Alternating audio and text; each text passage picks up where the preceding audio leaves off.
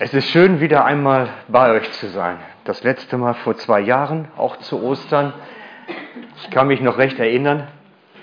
Und es ist toll, wieder einmal hier zu sein, wieder einmal zur Osterzeit. Und ähm, ich habe einen Text für heute ausgewählt, so wie Daniel schon gesagt hat, der ebenfalls zu dieser Zeit, zu dieser Kirchenjahreszeit gehört. Wir haben heute Palmsonntag. Und der Text, den ich ausgewählt habe, der ist aus dieser ganzen Geschichte um den Palmsonntag herum. Und wer jetzt mitlesen möchte, den lade ich ein, aufzuschlagen, das Johannesevangelium nach relativ weit hinten, sage ich mal. Ich kann euch leider keine Seitennummer geben. Kapitel 12 und ab dem Vers 12. Johannes 12 ab Vers 12. Am kommenden Tag strömte eine große Volksmenge zum Fest. Sie hatten gehört, dass Jesus auch nach Jerusalem komme. Sie nahmen Palmenzweige, zogen ihm entgegen und lief, riefen laut, Hosianna, gepriesen sei der, da kommt im Namen des Herrn, der König Israels. Hört genau hin, der König Israels kommt. Rufen sie. Da kommen wir nachher darauf zurück, nämlich. Jesus aber hatte ein junges Eselfüllen gefunden und saß auf ihm. Es steht ja geschrieben, fürchte dich nicht, Tochter Zion, siehe, dein König kommt, er reitet auf einem Eselfüllen. Das ganze Geschehen in Jerusalem, das Passafest stand bevor. Sehr, sehr viele Menschen waren in die Stadt gekommen. Es war sehr voll. Man muss sich das fast vorstellen wie so ein großes Camp. Ich weiß nicht, ob die, wo die da alle geschlafen haben, wahrscheinlich draußen in den Gärten.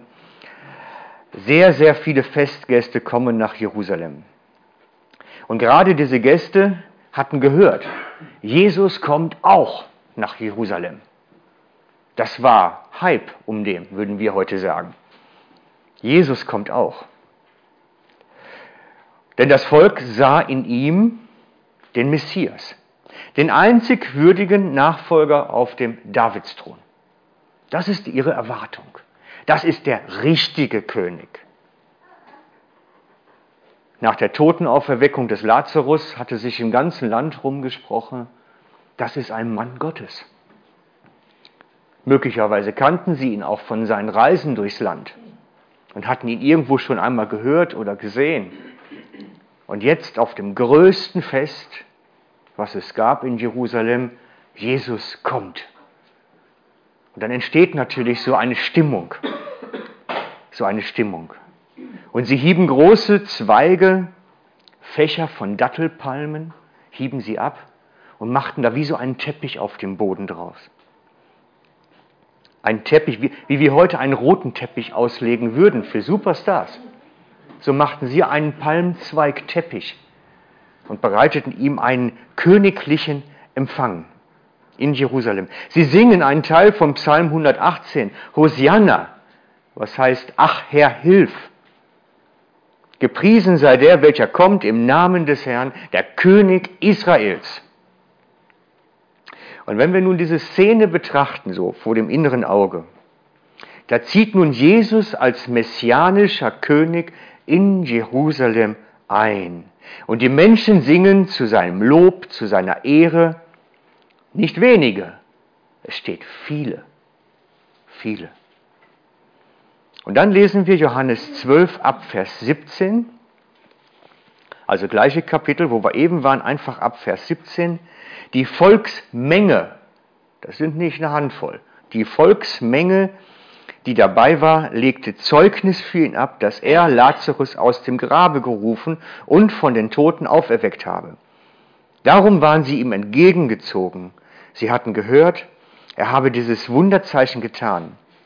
Und nun, die Pharisäer aber sagten zueinander, ihr seht, es hilft alles nichts. Die ganze Welt rennt ihm nach. So toll die ganze Geschichte tönt, sie hat nur einen Haken. Ich weiß nicht, ob ihr euch diesem Haken so bewusst seid. Das Problem ist nämlich, Jerusalem hatte einen König schon. Und das ist natürlich nicht ganz so easy dann. Ne? Also Hm. Der wohnte in seinem Palast und er hatte so seine ganzen Leute natürlich in der Stadt. Der wird gehört haben, was da vor sich geht. Da kommt einer in die Stadt, den wollen sie jetzt zum neuen König machen. Da wird er nicht glücklich drüber gewesen sein. Das riecht nach Revolution. Das riecht nach Putsch. Und das wird dem nicht verborgen geblieben sein. Und dann gab es noch so eine Oberschicht, die sich mit ihm arrangiert hatte. Man ließ sich so gegenseitig in Ruhe und hatte so sein, sein Agreement, würde man heute sagen. Und da kommt einer in die Stadt, den möchte nun das Volk zum neuen König machen. Der König wird erfahren haben, was da vor sich geht. Der hatte seine Informanten im Volk. Der wird das mit Sicherheit sofort mitgekriegt haben.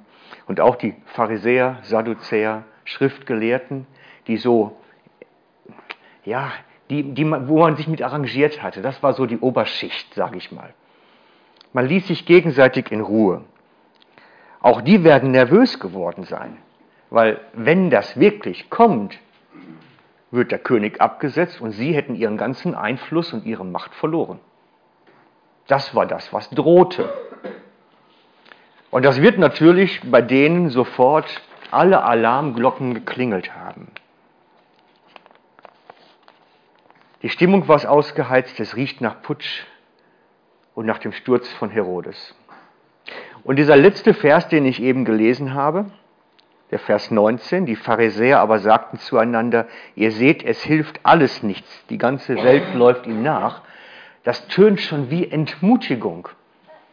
Sie waren entmutigt. Jetzt haben wir doch die ganze Zeit schon gegen ihn geredet. Jetzt haben wir doch schon die ganze Zeit ihn entblößt als ein Lügner und was weiß ich nicht. Es hat alles nichts geholfen. Sie rennen ihm alle hinterher. Es tönt entmutigt. Sie waren verzweifelt darüber. Die Menschen legen Palmzweige auf die Straße und singen und freuen sich, ihr König kommt. Das ist die Stimmung. Und sie hoffen auf einen neuen politischen und religiösen Führer. Und die Jünger? Ich bin mir ziemlich sicher, dass die das auch nicht anders auseinanderkriegt haben zu der Zeit. Nicht groß. Wenn ich mir angucke, Matthäus 20 nehme ich dazu. Matthäus 20, Vers 20. Ich lese es ein Vers eigentlich, ich lese ihn gerade vor. Matthäus 20, Vers 20. Da trat die Mutter der Kinder des Zebedeus, das sind Johannes und Jakobus, mit den Söhnen zu ihm, fiel vor ihm nieder und wollte eine Bitte vortragen. Er fragte sie, was willst du? Sie sagte ihm, lass diese meine beiden Söhne in deinem Königreich, einen zu deiner Rechten und einen zu deiner Linken sitzen. Ich bin mir ziemlich sicher, dass die nicht das himmlische Königreich meinte die hatte das Königreich in Jerusalem im Sinn. Sie erwarteten auch die Jünger zu der Zeit noch, dass Jesus wirklich eine politische Regentschaft übernimmt. Das erwarteten sie. Auch die Jünger. Vielleicht hatten sie eine kleine andere Ahnung inzwischen, aber im Wesentlichen nicht tönt schon überall raus. Nur Jesus ist kein König dieser Welt. Er steht über dem. Er ist ein ewiger König dem die, diese Welt auch noch untertan dann ist, aber es steht da drüber, ist eine Nummer größer. Und ich frage mich dann immer, ob wir das auch so auseinanderkriegen. Das ist nicht ganz einfach. Aber ich will das jetzt nicht an der Stelle vertiefen. Die Menschen damals feierten doch Jesus als ihren König genauso wie wir. Genauso wie wir mit den gleichen Liedern zum Teil. Die Texte tauchen heute wieder auf eine stimmungsvolle Atmosphäre, ein bisschen ausgelassen sein, Partystimmung vielleicht, ein bisschen, ein bisschen Hope und Peace und alle feiern mit.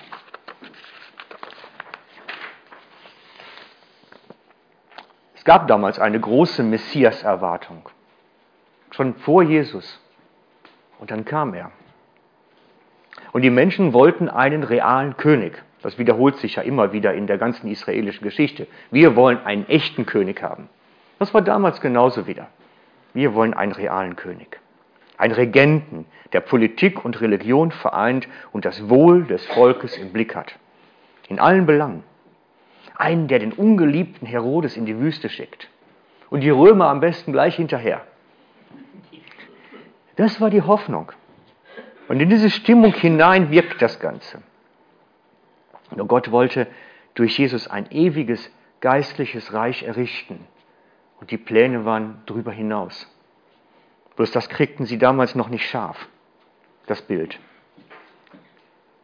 Die Erwartung der Menschen, einschließlich der Jünger, und das, was kommen sollte, lagen weit auseinander.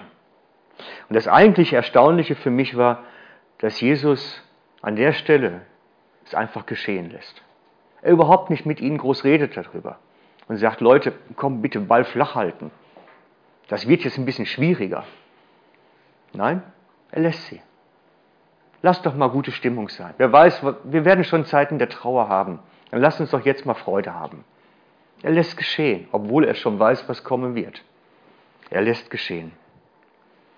Manchmal schadet solch eine Love and Peace Stimmung auch nicht. Das tut dann schon mal gut. Es kommen auch wieder schlechte Tage. Lass uns doch die Feiermomente genießen.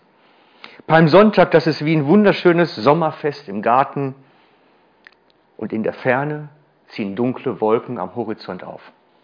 Das ist Palmsonntag. Das ist, als wenn man draußen zusammenhockt, schön am Grill, vielleicht noch ein Glas Wiederbier. Und man sieht da hinten am Horizont, da tauchen die ersten dunklen Wolkenbänke auf. Das ist Palmsonntag. Und diese dunklen Gewitterwolken sind für jeden Anwesenden schon spürbar sogar. Das ist das, was durch den Bibeltext gar nicht so deutlich rauskommt, weil natürlich Gefühle in der Ebene gar nicht so transportiert werden können. Aber ich bin mir sicher, jeder konnte etwas spüren von den dunklen Gewitterwolken, die da aufziehen. Und in diesem biblischen Bericht sind diese Gewitterwolken fühlbar durch den Vortag aufgezogen. Am Vortag ging es los. Was ist an diesen, oder man müsste mehrere Tage vor Palmsonntag nehmen, dass jeder diese Gewitterwolken sehen konnte. Wir blättern im Johannes ein bisschen zurück. Wir nehmen mal den Vers 1 von Kapitel 12. Und ich lese dann von Vers 1 bis Vers 10, damit ihr den ganzen Kontext so sehen könnt. Sechs Tage vor dem Passafest kam Jesus nach Bethanien, wo Lazarus wohnte, den er von den Toten auferweckt hatte. Dort bereitete er ihm, sie ihm nun ein Gastmahl. Martha bediente, Lazarus war auch unter den Tischgästen. Da nahm Maria ein ganzes Pfund echter, wertvoller Nadensalbe und rieb damit Jesu Füße ein und trocknete sie mit ihren Haaren. Das ganze Haus aber wurde erfüllt mit dem Duft dieses Salböls. Da sagte einer aus der Schar der Jünger, Judas, der Ischariot, der schon im Begriff stand, ihn zu verraten, warum hat man dieses Salböl nicht für 300 Silberstücke verkauft, um das Geld den Armen zu geben? So redete er aber nicht, weil ihm viel an den Armen lag, sondern weil er ein Dieb war und Geld aus der Kasse, die er verwahrte, entwendete. Jesus sagte, lass sie doch gewähren. Sie mag es für den Tag meines Begräbnis aufbewahren. Arme habt ihr alle Zeit bei euch, aber mich habt ihr nicht immer. Nun merkte eine große Menge der Juden, dass Jesus da war. Sie kamen aber nicht nur um Jesu willen, sondern sie wollten auch Lazarus sehen, den er von den Toten auferweckt hatte. Die hohen Priester aber berieten, wie sie auch Lazarus umbringen könnten, weil viele Juden nur um Lazarus willen hingegen an Jesus gläubig geworden waren. Was die Juden hinter verschlossenen Türen besprochen hatten, den Mordkomplott gegen Lazarus und Jesus, das konnte keiner wissen. Das waren nicht diese dunklen Wolken am Horizont, die ich meine. Das war noch im Verborgenen. Wovon spreche ich also? Von diesem, es liegt was in der Luft. Das hängt damit zusammen mit der Maria und ihrer Nadensalbe. Maria salbte Jesu die Füße mit Nadensalbe. Und Nadensalbe, das war ein extrem stark duftendes Öl. Oder wir würden vielleicht ein Cremes nennen, vermutlich aber eher Öl. Aber es war kein Parfüm, wie wir es kennen. Es war etwas anders. Sondern es wurde für das Einsalben von Toten verwendet, von Leichnamen. Und zwar, um den Totengeruch zu überdecken. Um den Toten, den Leichengeruch zu überdecken. Das war notwendig in der Zeit, weil die Toten nicht in der Erde begraben wurden, sondern in Höhlen. Diese Höhlen wurden, das wissen wir aus dem Bericht, in Stein gehauen und verschlossen mit Steinen, meistens Rollsteine, verschlossen. Und die waren natürlich nicht hundertprozentig dicht. Und wenn man dann an den Gräbern vorbeikommt, konnte man den Verwesungsgeruch hören, riechen. Und deswegen wurden Leichen einbalsamiert oder eingeölt, um diesen Geruch zu überdecken. Es war ein Anti-Leichengeruch-Parfüm, könnte man sagen. Normal waren in diesen Grabkammern bis zu acht Personen oder Leichen aufgebahrt. Es waren meist mehrere da drin.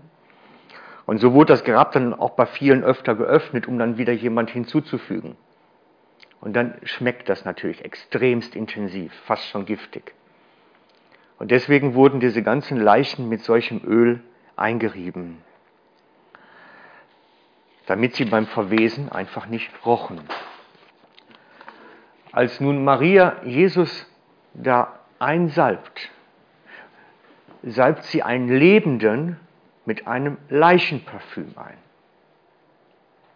Und das wird jeder gekannt haben. Und die Leute werden sich schon ihre Gedanken gemacht haben. Maria macht das Sinn. Das ist die Frage dahinter. Maria macht das Sinn. Allein schon wegen der Kosten. Ich weiß nicht, was die Umstehenden gedacht haben, sich mit dieser komischen Geste. Für viele wird es unsinnig gewesen sein. Und ich denke, dass Judas nur das aussprach, was viele dachten. Macht das Sinn? Weil das Zeug ist wirklich teuer. Also ich habe in einem Kommentar nachgeschlagen, der schrieb, dass es etwa 100.000 Franken gekostet hat. Ob das jetzt wirklich stimmt, ist eine andere Sache, aber es war jedenfalls nicht eben gerade eine billige Geschichte. Für viele war dieses Öl der einzigste wirkliche echte Schatz, den sie im Leben hatten den sie zusammengespart haben. Und nun balsamiert Maria einen Lebenden mit ihrem persönlichen Nadenöl, was für ihre eigene Abdankung wahrscheinlich gedacht war, ein. Und dass natürlich der Judas dann sagt, also sorry, da hätten wir das auch genauso gut verkaufen können. Das ist doch jetzt Verschwendung. Das ist doch jetzt Verschwendung. und du schmeißt es aus dem Fenster. Schade, jetzt ist es zu spät. Jesus sagt, es ist für mein Begräbnis. Vorausschauen. Voraus für mein, eine Voraussalbung für einen Tod, der noch kommt. Und das ist so diese dunkle Wolke, die aufzieht an Palmsonntag.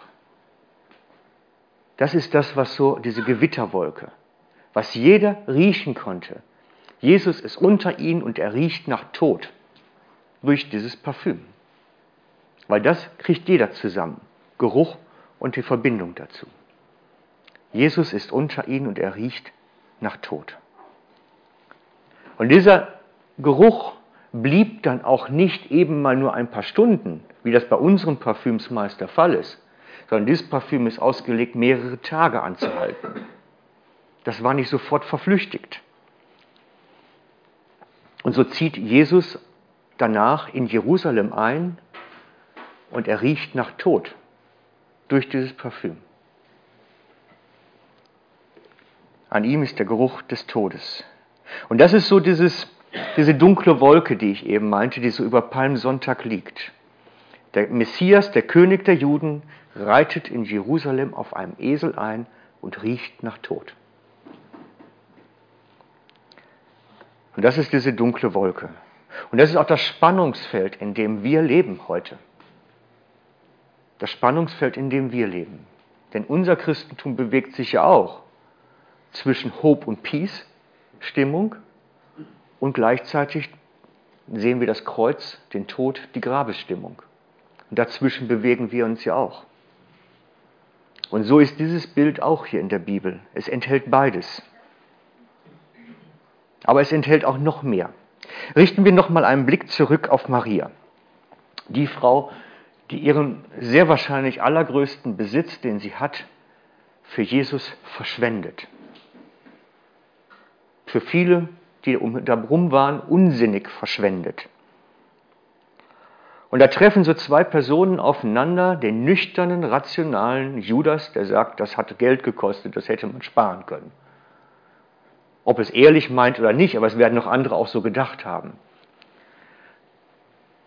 Und die Maria, die dieses schwierige, für uns schwer nachzuvollziehende Opfer vollbringt. Der Meckern der Jünger, der nüchtern rational die Verschwendung der Ressourcen sieht und die Frau, die ihr Kostbarstes zur Ehre ihres Herrn gibt. Und auch das spielt in unserem aller Leben eine Rolle. Da bewegen wir uns auch drin, in diesem Spannungsfeld. Zwischen nüchternem Rationalismus und dem Verschwenden für Jesus. Und dieses mit dem Verschwenden für Jesus, diese Frage, macht es eigentlich Sinn, die habe ich vor einigen Jahren mal bei Freunden gesehen. Die haben eine ganz spezielle Geschichte gemacht. Es war eine recht bekannte Lobpreismusikgruppe und die waren mit einigen Evangelisten auf einer Auslandsreise.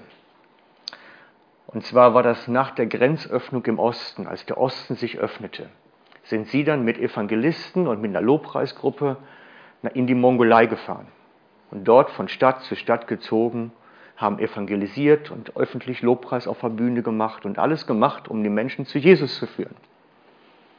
Und sind da wirklich monatelang unterwegs gewesen mit einem großen LKW, Bühne, Material, alles, was man brauchte und von Stadt zu Stadt gezogen, um die Menschen zu Jesus zu führen. Und am Ende dieser Reise entstand dann so eine Wir verschwenden unser Nadenöl Stimmung. Und dann sind sie mit ihrem LKW und dem ganzen Equipment in die Wüste Gobi gefahren. Mehrere Tagreisen haben in der Wüste Gobi die Bühne aufgebaut, alles aufgebaut. Technik, Stromerzeuger, alles, was man braucht, um ein Konzert zu geben. Und haben in der Wüste Gobi ein Konzert für einen einzigen Besucher gegeben. Und das war Gott. Sie haben für unseren Herrn ganz alleine an einem Ort ein völlig unsinniges Konzert gegeben wo ich, der Nüchterne, mir damals dann, als sie mir das erzählten, gesagt habe, was für ein Unsinn. Verschwendung von Ressourcen. Die hätten drei Tage früher zu Hause sein können, vielleicht sogar eine Woche. Und haben da Geld noch für verpulvert. Und dann erzählten sie weiter. Sie haben da wirklich ein langes, großes Konzert gegeben, nur für ihren Herrn. Für das, was sie erlebt haben. Und da fing es das erste Mal nach 40 Jahren in der Wüste Gobi an zu regnen. Und das bewegt immer noch mein Herz. Solche Geschichten, wo ich dann merke, Gott hat das gesehen. Dieses unsinnige, in unseren Augen unsinnige Opfer ihm zur Ehre. Gott sieht das. Es ist nicht verschwendet. Es ist da. Und er liebt diese Dinge. Er liebt solche Haltung, wenn wir verschwenderisch sind für ihn. Das ist eine Herzenshaltung. Das ist diese Maria-Haltung. Und ich denke in mir immer wieder, ich bin der Judas-Typ. Ich bin nüchtern, kalkulierend und frage mich, bringt das was? Lohnt sich der Invest denn? Gott denkt nicht so. Er denkt nicht so nüchtern rational. Ihn erfreut es, wenn wir ihm Opfer bringen. Wenn wir etwas geben, was uns wertvoll ist, ihm zur Ehre, ihm ganz allein. Das erfreut sein Herz.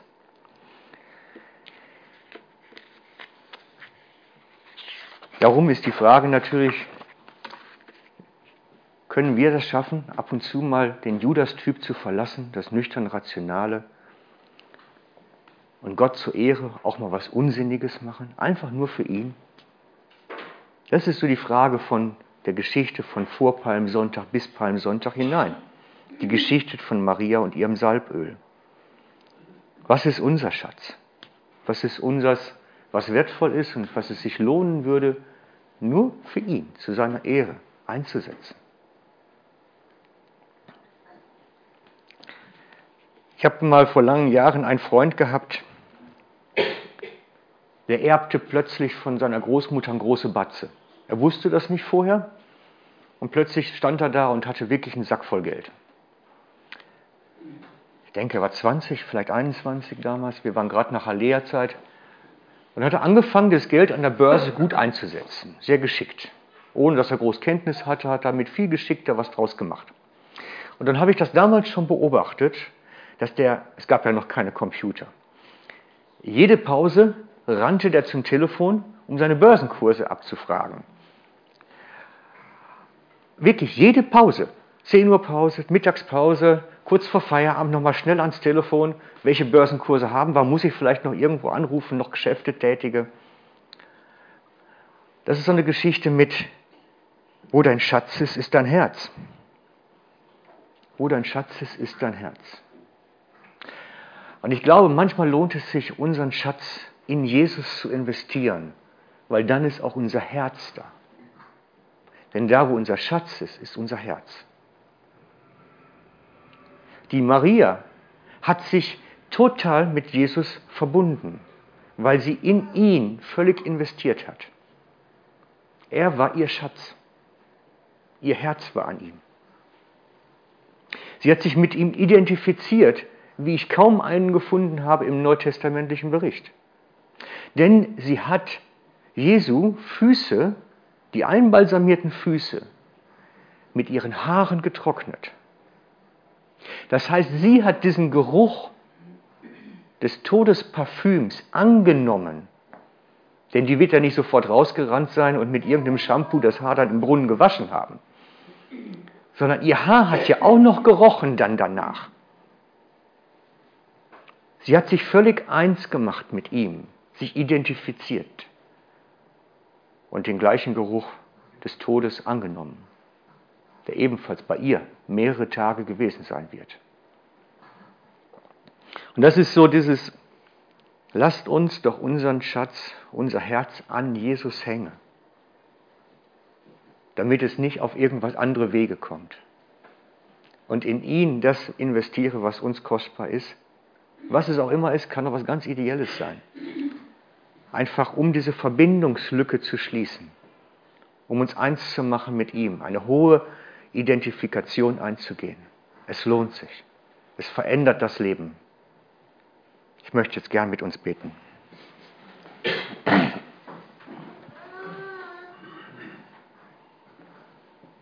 Jesus, und wir sehen in den ganzen Berichten, dass es dich erfreut, wenn wir etwas allein zu deiner Ehre machen. Und wir staunen über das, was die Maria gemacht hat, als sie ihren Schatz dort über dich gegossen hat. Aber wir können auch staunen, was viele andere im biblischen Bericht gemacht haben, zu deiner Ehre, allein zu deiner Ehre, ohne Nutzen.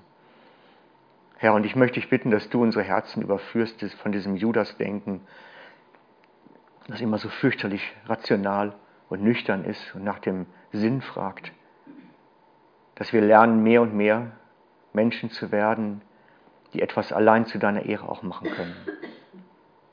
Und wir bitten dich, dass du uns in unserem Herzen bewegst und uns mehr und mehr in diese Haltung führst, Herr. Amen.